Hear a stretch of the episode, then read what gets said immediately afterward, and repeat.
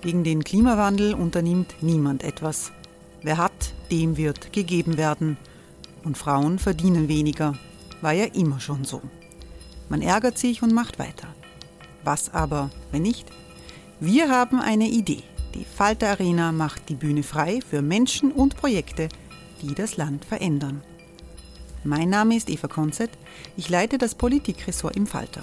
Und am Sonntag, den 26. Mai, veranstalten wir im Wiener Stadtsaal die nächste Falter Arena. Mit dabei unter anderem der ehemalige Politiker und Neosänger Matthias Strolz, Theresa Imre von Markter, Sonja Jöchtel von Love Politics oder Kari Ochsner von Ochsner Wärmepumpen. Machen statt jammern. Wir schauen uns an, wie das funktionieren kann.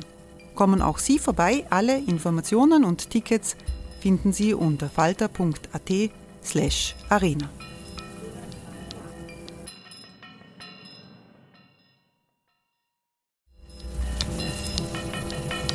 Falter-Podcasts werden durch Werbung unterstützt. Das hilft bei der Finanzierung unseres journalistischen Angebots. Die Erderhitzung ist kein Gefühl, aber mit vielen Gefühlen verbunden. Sorgen etwa oder Angst. Eine Veranstaltung gegen diese Ohnmacht ist Tipping Time, eine Klimakonferenz der Zivilgesellschaft. Von 9.5. bis 11.5. findet Tipping Time in Kooperation von Globe Art, Solektiv und Tangente St. Pölten statt und lädt ein zu Diskurs, Diskussionen und Workshops mit namhaften Vortragenden wie Nikolai Schulz und Friederike Otto. Weitere Informationen finden Sie auf www.tangentesanktpölten.at.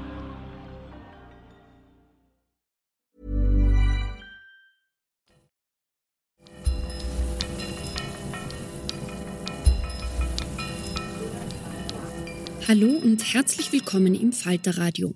Mein Name ist Miriam Hübel und Sie hören die Audioversion unseres Videoformats Nachgefragt, das mein Kollege Philipp Dietrich und ich gemeinsam produzieren.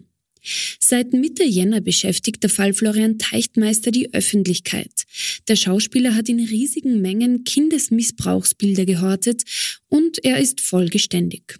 Gerüchte rund um Teichtmeister kursieren schon seit dem Jahr 2021, als die Polizei in seine Wohnung gerufen wurde. Seine damalige Partnerin hatte einen Notruf abgesetzt, weil er völlig ausgerastet sei.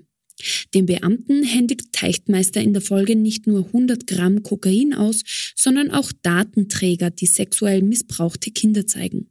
Daraufhin beginnen Ermittlungen gegen ihn. Seit Bekanntwerden des Falles wird heftig diskutiert. Wer hat was gewusst? Hat das professionelle Umfeld richtig reagiert? Vor allem das renommierte Burgtheater, wo Teichtmeister bis zuletzt angestellt war. Und erwartet den Schauspieler jetzt wirklich ein mildes Urteil? Und wenn ja, warum? Florian Klenk und Lina Paulitsch beschäftigen sich für den Falter mit dem Fall Teichtmeister. Mit dem Chefredakteur sollen jetzt hier ein paar der großen Fragen aufgeklärt werden, die sich für viele noch stellen. Florian, rollen wir doch die Geschichte nochmal von vorne auf. Wie hat das alles angefangen? Am 4. August 2021 kriegt die Polizei einen Notruf und eine Frau sagt, ihr Mann sei sozusagen wegen häuslicher Gewalt gefährlich. Die Polizei rückt aus und findet äh, äh, den Florian Teichtmeister in einer Wohnung vor.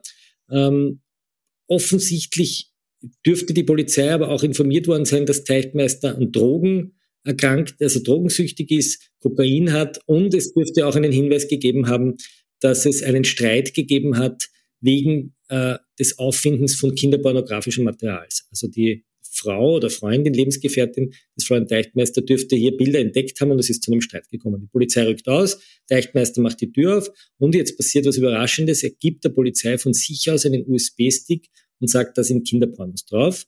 Und er führt ähm, bei einer zweiten Hausdurchsuchung die Polizei zu seinem Schlafzimmer und übergibt ihr 100 Gramm Kokain. Das ist doch eine ziemlich erstaunliche Menge.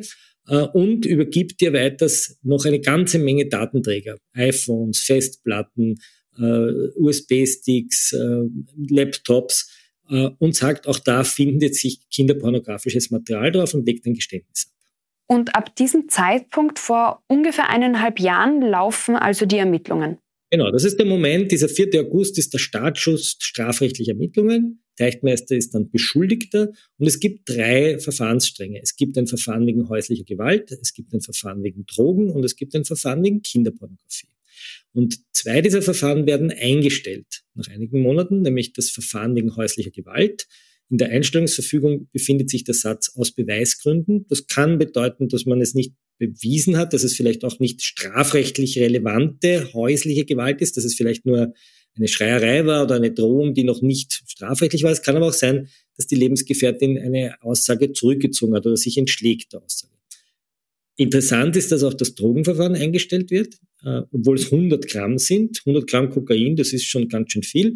Aber da hat man gesagt, er ist süchtig und er hat dieses, äh, diese Menge für den Eigenbedarf gehabt und er macht eine Therapie. Daher ist das Verfahren formell zurückgelegt worden. Das kann jederzeit wieder aufgenommen werden. Und dann gibt es das dritte Verfahren wegen der Kinderpornos. Und jetzt hat man diese Datenträger einem äh, EDV-Sachverständigen äh, gegeben und der hat diese Datenträger ausgewertet. Im September, Anfang September hat er diesen Auftrag bekommen und hat dann im Juni sein Gutachten vorgelegt, nachdem er alles ausgewertet hat. Auch hier ist wichtig zu betonen, dass Teichtmeister die Passworte hergegeben hat. Also auch hier hat er kooperiert. Wenn er nicht die Passworte hergegeben hat, hätte sich das sehr verzögern können. Und der Gutachter kommt zu dem Ergebnis, dass 58.000 Dateien höchstwahrscheinlich kinderpornografischen Inhalt hat. Er hält fest, dass er sich nicht alle angeschaut hat, sondern das wird mit KI, mit künstlicher Intelligenz analysiert. Ähm, das sind Dateien, die man sich offensichtlich in großen Mengen aus dem Darknet runterladen kann. Das bedeutet nicht, dass er alle gesehen hat, sondern das sind so Pakete, die er sich abgespeichert hat. Die Masse dieser Daten äh, wurde in den letzten zwei Jahren vor dieser Hausdurchsuchung runtergeladen, ein kleiner Prozentsatz schon in den Jahren davor. Und wann erfährt die Öffentlichkeit von den Ermittlungen gegen Teichtmeister? Rausgekommen ist es sozusagen anonymisiert am 10. September 2021, also knappes Monat später. Da hat die, der, die Kronenzeitung und der Standard offensichtlich einen Hinweis bekommen, entweder aus Polizeikreisen, vielleicht aber auch von Privatbeteiligten, also von möglichen Opfern, die sich diesem Verfahren anschließen, dass es diese Ermittlungen gibt. Offensichtlich haben aber weder der Standard noch die Chronik damals gewusst, dass Teichtmeister geständig war. Das steht in diesen Berichten nicht drinnen, sondern nur, dass es diese Ermittlungen gab. Das hatte zur Folge, dass in der Öffentlichkeit der Name nicht geschrieben wurde, weil eben unklar war, ob diese Vorwürfe stimmen. Teichtmeister wurde anonymisiert mit einem Pseudonym Peter P. Das ist auch sind die Signalen, die er als äh, Krimi-Kommissar hatte. Und das Burgtheater wusste aber sehr schnell, dass es Teichtmeister ist. Es war in der Branche der Name bekannt. Auch uns im Falter war der Name Teichtmeister bekannt. Aber wir konnten ihn nicht schreiben, weil diese Tat eben im häuslichen Bereich passiert und nicht im Zusammenhang steht mit seinem Job als Schauspieler. Es wäre etwas anders, wenn es sexuelle Gewalt gegeben hätte, die Teichtmeister zum Beispiel am Set ausgeübt hätte. Wir erinnern uns an den Fall äh, Kuhn in, in, ähm, in, in Tirol oder es gibt andere Fälle, wo eben Harvey Weinstein, wo eben Macht im Job ausgeübt wird. Und das ist aber hier nicht der Fall, sondern das war häusliche Gewalt und daher gilt zumindest einmal bis zur Anklage das Prinzip des Anonymitätsschutzes, weil der Vorwurf geklärt wird. Warum macht es für die Berichterstattung eigentlich einen Unterschied, ob Teichtmeister jetzt geständig war oder nicht? Wenn die Medien gewusst hätten, dass er geständig war, hätten wir höchstwahrscheinlich äh, den Namen schon geschrieben. Ja? Weil da schon sozusagen eine, ein Verdacht sich sehr verdichtet hätte und wir natürlich das Burgtheater auch ähm, auf den Namen direkt und auf das Geständnis ansprechen hätten können und das Burgtheater wahrscheinlich auch, wenn es das erfahren hat, Teichtmeister äh, entlassen hätte. Seit diesen Artikeln im Standard und in der Krone war die Sache also bekannt, zumindest innerhalb der Szene. Und seither gibt es das Gerücht, dass gegen Teichtmeister ermittelt wird. Wie wurde in der Szene damit umgegangen? Teichtmeister hat in der Öffentlichkeit den Eindruck erweckt, ähm, das Ganze sei sozusagen eine erfundene Geschichte, um ihm zu schaden und es werde sich alles aufklären. Und der Burgtheaterdirektor Kusche hat in der Öffentlichkeit gesagt, dass man Teichtmeister darauf angesprochen hat und er hat versichert, er kooperierte mit den Behörden, es sei alles ganz transparent. Und das Burgtheater hat gesagt, okay, und wir besetzen sich daher mit einer Rolle in einem Stück von Daniel Killmann, im Stück nebenan, wo er einen Schauspieler spielt, der Pornochats schreibt. Das ist natürlich sehr gewagt. Aber wie hätte das Burgtheater denn sonst reagieren können? Man kann ja nicht einfach jemanden auf Basis eines Gerüchts entlassen, egal wie schwerwiegend das ist. Oder doch? Man hätte das machen können, was man in der Affäre um Thomas Schmidt gemacht hat. Da hat der Aufsichtsrat, als er gehört hat, dass Thomas Schmidt wegen eines Drogendelikts im Verdacht steht, Thomas Schmidt den Auftrag gegeben, in den Akt hineinschauen zu lassen. So, was hätte das Burgtheater tun können? Es hätte sagen können, lieber Teichtmeister, wir glauben dir all das, was du sagst, aber wir wollen ganz sicher gehen. Daher hätten wir gerne von dir eine Vollmacht, um in deinen Gerichtsakt Einsicht nehmen zu können. Wir wollen eine Kopie deines Gerichtsakts. Und dann hätte das Burgtheater erfahren, dass Deichtmeister geständig wäre und hätte ihn feuern können. Aber darf ein Arbeitgeber fordern, in einen Gerichtsakt Einsicht zu erhalten? Das Burgtheater sagt, wir haben kein Recht darauf. Das ist richtig. Aber sie hätten doch eine faktische Macht gehabt. Wenn Teichtmeister gesagt hätte, nein, eine Vollmacht gebe ich euch nicht, dann hätte das Burgtheater fragen können, warum gibst du uns das nicht? Und dann hätte er sagen können, naja, weil ich mich vielleicht selber belaste. Und dann hätte man stutzig werden können. Dann hätte man ihn beurlauben können, suspendieren können, vielleicht sogar entlassen können und es darauf ankommen lassen können, dass er in einem Arbeitsrechtsprozess sich wieder hineinklagt. Und da sagen eben die Leute, die dem Burgtheater kritisch gegenüberstehen, das hätte der Deichtmeister nie gemacht, weil er ja geständig war. So. Jetzt gibt es einen Juristenstreit unter Arbeitsrechtlern. Die einen sagen, das Burgtheater hätte eben diesen Akt anfordern können und die anderen sagen, das wäre nicht möglich gewesen und berufen sich auf eine Sonderbestimmung, wo drin steht, dass man einen Schauspieler eigentlich nicht kündigen kann. Von der Causa betroffen ist ja auch der österreichische Sissi-Film Corsage. Darin spielt Teichtmeister den Kaiser Franz Josef. Der Film war für den Auslands-Oscar im Gespräch, daraus ist aber nichts geworden. Wie wurde in dieser Produktion mit den Vorwürfen umgegangen? Die Geschichte mit Corsage ist eine andere Geschichte. Ähm, Corsage ist nicht sozusagen das Filmteam oder die Produktionsfirma ist sozusagen nicht in einem Dienstverhältnis mit Herrn Teichtmeister, sondern die hatten eine Art Werkvertrag. Und als die Vorwürfe gegen Teichtmeister äh, der Polizei bekannt wurden, also am 4. August, war der Film Corsage abgedreht. Das heißt, die waren Ende Juli fertig und Teichtmeister ist nicht mehr am Set gestanden. Der Film war sozusagen fertig gedreht und wurde geschnitten. Die Regisseurin des Filmes, Marie Kreuzer, sagte in einem Falter-Interview, sie hat Teichtmeister darauf angesprochen und er hat ihr gesagt, da ist nichts dran. So, jetzt sagt Marie Kreuzer, so ein Film ist ein Projekt mit mehreren, sechs, sieben Millionen Euro Fördersumme oder Geld. Es sind hunderte Leute daran beteiligt. Man muss sich das sozusagen auch als ein großes, ähm, eine große Produktion, eine internationale ökonomische Produktion vorstellen. Und sie konnte ihn nicht mehr rausschneiden. Sie konnte diese Szenen ohne ihn nicht nachdrehen. Und sie hat ihn weder auf den Plakaten noch in Interviews sozusagen für die Promotion groß eingesetzt. Er sei allerdings im Gartenbaukino und in Deutschland auf dem roten Teppich. Da war allerdings die Verdachtslage für sie so, dass er gesagt hat, es ist nichts dran. Natürlich hätte auch Marie Kreuzer sagen können, leg mir den Akt vor.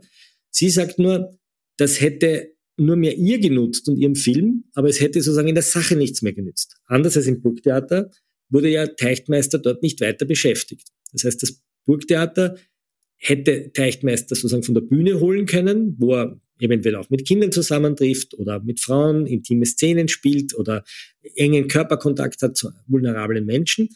Im Fall Corsage, sagt Marie Kreuzer, war das alles nicht mehr möglich. Es sei sozusagen nur mehr um die Reputation des Filmes gegangen und das hat sie sozusagen in Kauf genommen. War das also quer durch die Bank der Umgang? Man hat Teichtmeister mit den Vorwürfen konfrontiert und dann hat man ihm geglaubt, wenn er gesagt hat, es ist nichts dran an den Gerüchten. Und dann hat man einfach mit ihm weitergearbeitet? Es gibt noch einen dritten Fall, nämlich seine Mitwirkung im Fall Servia. Und hier, ist die Polizei draufgekommen, nachdem sie sich die Fotos angeschaut hat, hat der Eichtmeister eine junge Schauspielerin fotografiert und hat offensichtlich ihr Foto äh, in einer Art Collage äh, mit Bildern sexuellen Missbrauchs sozusagen vermengt. Und da ist die Polizei an die Filmfirma herangetreten und hat diese Filmfirma informiert, dass es diesen Übergriff, diesen fotografischen Übergriff oder diesen, diesen, diesen Diebstahl eines Bildes, diese Urheberrechtsverletzung gegeben hat. Und da wurde Teichtmeister vom Filmset abgezogen. Was nicht passiert ist, ist, dass die Filmfirma, die diesen Film Serviam gedreht hat, die Marie Kreuzer informiert hat, die sich darüber ärgert. Das sagt sie auch im Falter-Interview. Sie sagt, sie ist eigentlich enttäuscht, dass sie diese Information nicht bekommen hat kann man argumentieren, das ist nicht die Aufgabe der Filmfirmen, andere Filmfirmen zu informieren, das ist die Aufgabe der Behörden, so werden die das wahrscheinlich sehen. Aber man sieht, dass in dem Moment, wo Filmfirmen ganz konkrete Hinweise bekommen haben, sehr wohl reagiert haben. Also wenn man so will, haben wir drei verschiedene Falltypen. Das eine ist Burgtheater als Dienstnehmer. Da kann man, hätte man nach Meinung doch namhafter Arbeitsrechtler Teichtmeister zumindest so unter Druck setzen können, dass es einen Akt ergibt. Wir haben einen Fall, wo er gespielt hat und der Film schon fertig war. Und wir haben einen dritten, wo er auf sozusagen noch vor der Kamera steht, wo man ihn dann äh, weggewiesen hat. Manche plädieren ja jetzt dafür, den Film Corsage aus den Kinos zu nehmen.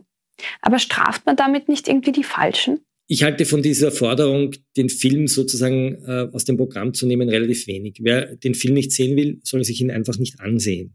Ähm, ich glaube, dass man das nicht vermischen darf mit der Debatte äh, über Künstler, deren Kunstwerk die Frucht des Verbrechens ist. Wir erinnern uns an die Diskussion um den Maler Otto Mühl, der Aktionist, der in seiner Kommune am Friedrichshof Kinder missbraucht hat, vergewaltigt hat und gemalt hat, nackt gemalt hat. Also diese Kinder in ihrer Schutzlosigkeit sozusagen für seine Kunst eingesetzt und missbraucht hat. Dass solche Kunstwerke vielleicht sogar eine Zeit lang verschwinden oder auch die Betroffenen das Recht haben, dass diese Kunstwerke vielleicht sogar ihnen gehören, Stichwort Recht am eigenen Bild, das fände ich eine spannende und doch immer nicht geführte Debatte. Hier sind Persönlichkeitsrechte betroffen. Wir können auch darüber diskutieren, ob man Bilder oder, oder Werke von Leuten wie Schiele oder Adolf Loos einfach so unkommentiert zeigt oder ob man sie nicht ergänzen soll mit Vermerken, wie diese Bilder produziert wurden, unter welchen Bedingungen. Und dass das historisch sozusagen anders betrachtet wurde vor 100 Jahren, als man es heute tut. Wir können auch darüber reden, ob man ähm, Filme von Polanski, Woody Allen äh, und Filme mit Klaus Kinski äh, vielleicht mit einem Vermerk verzei ver verzeichnen soll. Aber das ist sozusagen, es gibt hier zwei Ebenen. Das eine ist, die Kunst ist die Frucht des Verbrechens oder der Künstler ist ein Verbrecher geworden oder der Künstler entpuppt sich als Verbrecher. Und ich glaube, im Fall zwei muss es so jedem ähm, überlassen sein, dieses Kunstwerk anzuschauen oder nicht. Kommen wir mal zu Teichtmeister selbst. Man hört immer, er kooperiert vollumfänglich. Was heißt denn das? Teichtmeister wird das Delikt des 700a Strafgesetzbuch vorgeworfen, nämlich der Besitz von Darstellungen, äh, also der Besitz von Kinderpornografie. Dieser Begriff wird im Gesetz noch verwendet, er ist mittlerweile umstritten, weil man sagt, es gibt eigentlich keine Kinderpornografie, man spricht von Missbrauchspornografie oder äh, etwas umständlicher mit Darstellungen von Abbildungen sexueller Gewalt an Kindern. Ähm, man wirft ihm vor, dass er das nur besessen hat. Das heißt, man sagt, er hat es nicht gehandelt, er hat es auch nicht hergestellt, äh, sondern er hat es nur besessen. Und da es sich um unmündige Kinder handelt, also unter 14, ist die Strafdrohung zwei Jahre Freiheitsstrafe. Bis zu zwei Jahre. Also nicht zwei Jahre, sondern bis zu zwei Jahre. So, und jetzt gibt es im Strafrecht sogenannte Milderungsgründe und Erschwerungsgründe. Milderungsgründe sind Geständnis, Therapie, dass niemand zu Tode gekommen ist, dass man nicht jemanden angestiftet hat, dass man an der Aufklärung der Tat aktiv mitwirkt. Das sind Milderungsgründe. Und es gibt Erschwerungsgründe, zum Beispiel einen langen Tatzeitraum. Ein Milderungsgrund ist zum Beispiel auch ein ordentlicher Lebenswandel, dass jemand unbescholten ist. Und der wichtigste Milderungsgrund ist das Geständnis. Und jetzt sagen die Anwälte von Teichtmeister, er hat sehr viele Milderungsgründe gesetzt, Therapie, Aufklärung, Geständnis, und daher ist eine unbedingte Haftstrafe sehr unwahrscheinlich. Aus general- und spezialpräventiven Gründen, sondern man kann auch eine Bewährungsstrafe geben, die irgendwo zwischen 8 und 15 Monate liegen wird. Und stimmt das, dass das jetzt zu einem milden Urteil für ihn führen wird? Man kann mit einer milden Strafe rechnen, aber man muss nicht mit einer milden Sanktion rechnen. Das heißt, der Richter könnte sagen, du kriegst eine Strafe auf Bewährung, aber nur unter der Bedingung, dass du zum Beispiel jede Woche nachweist, dass du in die Therapie gehst, dass du jede Woche nachweist, dass du keine Drogen mehr nimmst, dass du wirklich in eine engmaschige Betreuung gehst und an deiner Störung arbeitest. Was er genau hat, ergibt sich aus den Gutachten nur am Rande. Es kann sein, dass er schwer suchtkrank ist und eine Sexualstörung hat. Ich, ich mache das jetzt sehr leinhaft. Äh, es kann auch sein, dass er wirklich pädophil ist, das heißt sich tatsächlich hingezogen fühlt zu Kindern. Man muss festhalten, dass nicht alle Straftäter, die mit Kindern äh, sexuellen Missbrauch betreiben oder sich anschauen, pädophil sind. Umgekehrt werden auch nicht alle Pädophile zu Straftätern. Da muss man unterscheiden. Das muss das Gericht letztlich klären aufgrund der Gutachten. Aber eine Bewährungsstrafe die auf den ersten Blick mild klingt, kann einem Beschuldigten durchaus viele Auflagen geben. Umgekehrt kann aber eine Haftstrafe, die einfach nur als Haftstrafe gegeben wird, ohne Auflagen, für die Gesellschaft viel schädlicher sein, weil der dann fünf, sechs Monate in Haft sitzt oder eine Fußfessel hat, aber sich eigentlich nachher nicht mehr therapieren muss. Wie viele Pädophile gibt es denn ungefähr und was weiß man über Menschen mit dieser sexuellen Störung in unserer Gesellschaft? Die Pädophilie, also das Hingezogensein zu äh, Körpern von Kindern, von Babys, von Pubertierenden, äh, ist eine Erkrankung, ist eine Diagnose. Ich bin selber zwar nur Jurist und kein Psychiater und Arzt, aber ich habe am Wochenende mit einem hebephilen Mann gesprochen, also ein Mann, der auf pubertierende Mädchen äh, sozusagen anspricht, äh, zwischen 12 und 14 Jahren, also auch in einem Bereich, der strafbar ist und der sich aber noch nicht strafbar gemacht hat oder nicht strafbar gemacht hat. Und der hat etwas sehr Interessantes erzählt. Er hat gesagt, diese Erkrankung ist wie, muss man sich vorstellen, wie eine, wie wenn man mit einer zertrümmerten Kniescheibe durch das Leben geht. Man hat immer sozusagen eine Beeinträchtigung. Man weiß, dass man sich nicht so bewegen kann, wie man sich gerne bewegen möchte. Und er sagt, wenn man diese Erkrankung nicht anderen Menschen mitteilen kann, dann zieht es ihn immer stärker sozusagen in den Bereich des Dunkelfelds. Er hat mir eine Skala, mir so einen Pfeil aufgezeichnet und hat gesagt, es gibt sozusagen den Bereich von null Grad, wo man ganz kühl und rational und, äh, und klar denkt, und den Siedepunkt, wo man wirklich im hochstrafbaren Bereich ist. Und er sagt, die meisten Pädophilen befinden sich da irgendwo so bei 20, 30 Grad. Und wenn man zu 80 Grad kommt, dann wird's gefährlich. Dann betritt man das Darknet, dann schaut man sich Bilder an.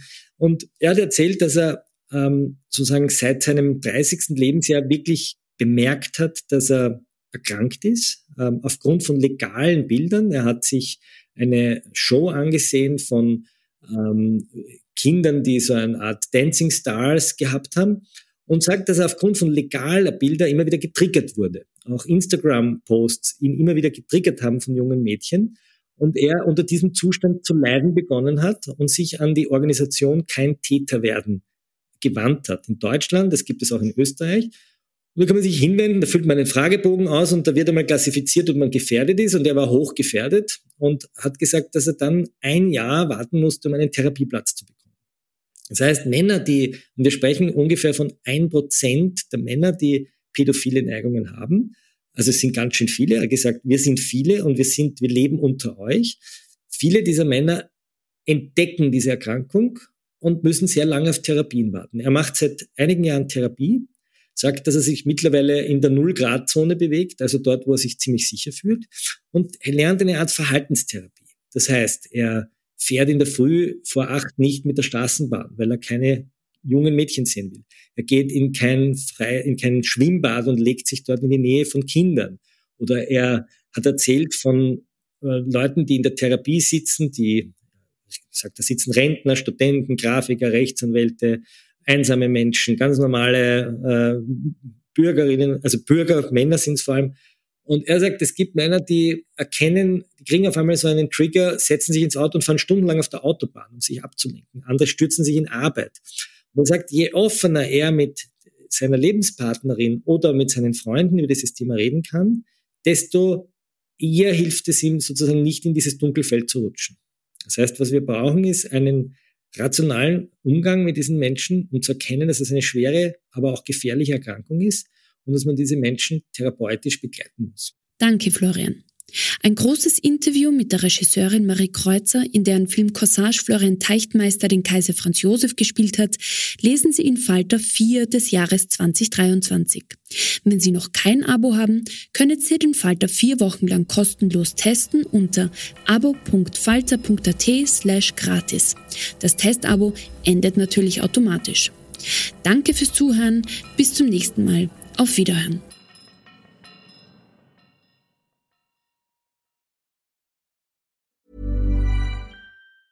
Small details are big surfaces. Tight corners are odd shapes. Flat, rounded, textured, or tall. Whatever your next project, there's a spray paint pattern that's just right.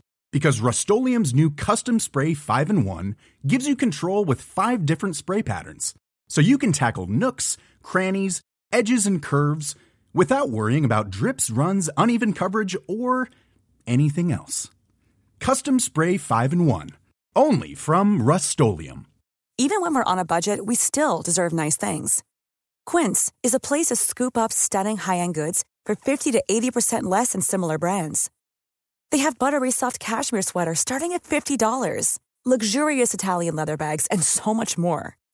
Plus, Quince only works with factories that use safe, ethical, and responsible manufacturing. Get the high-end goods you'll love without the high price tag with Quince. Go to quince.com/style for free shipping and 365-day returns.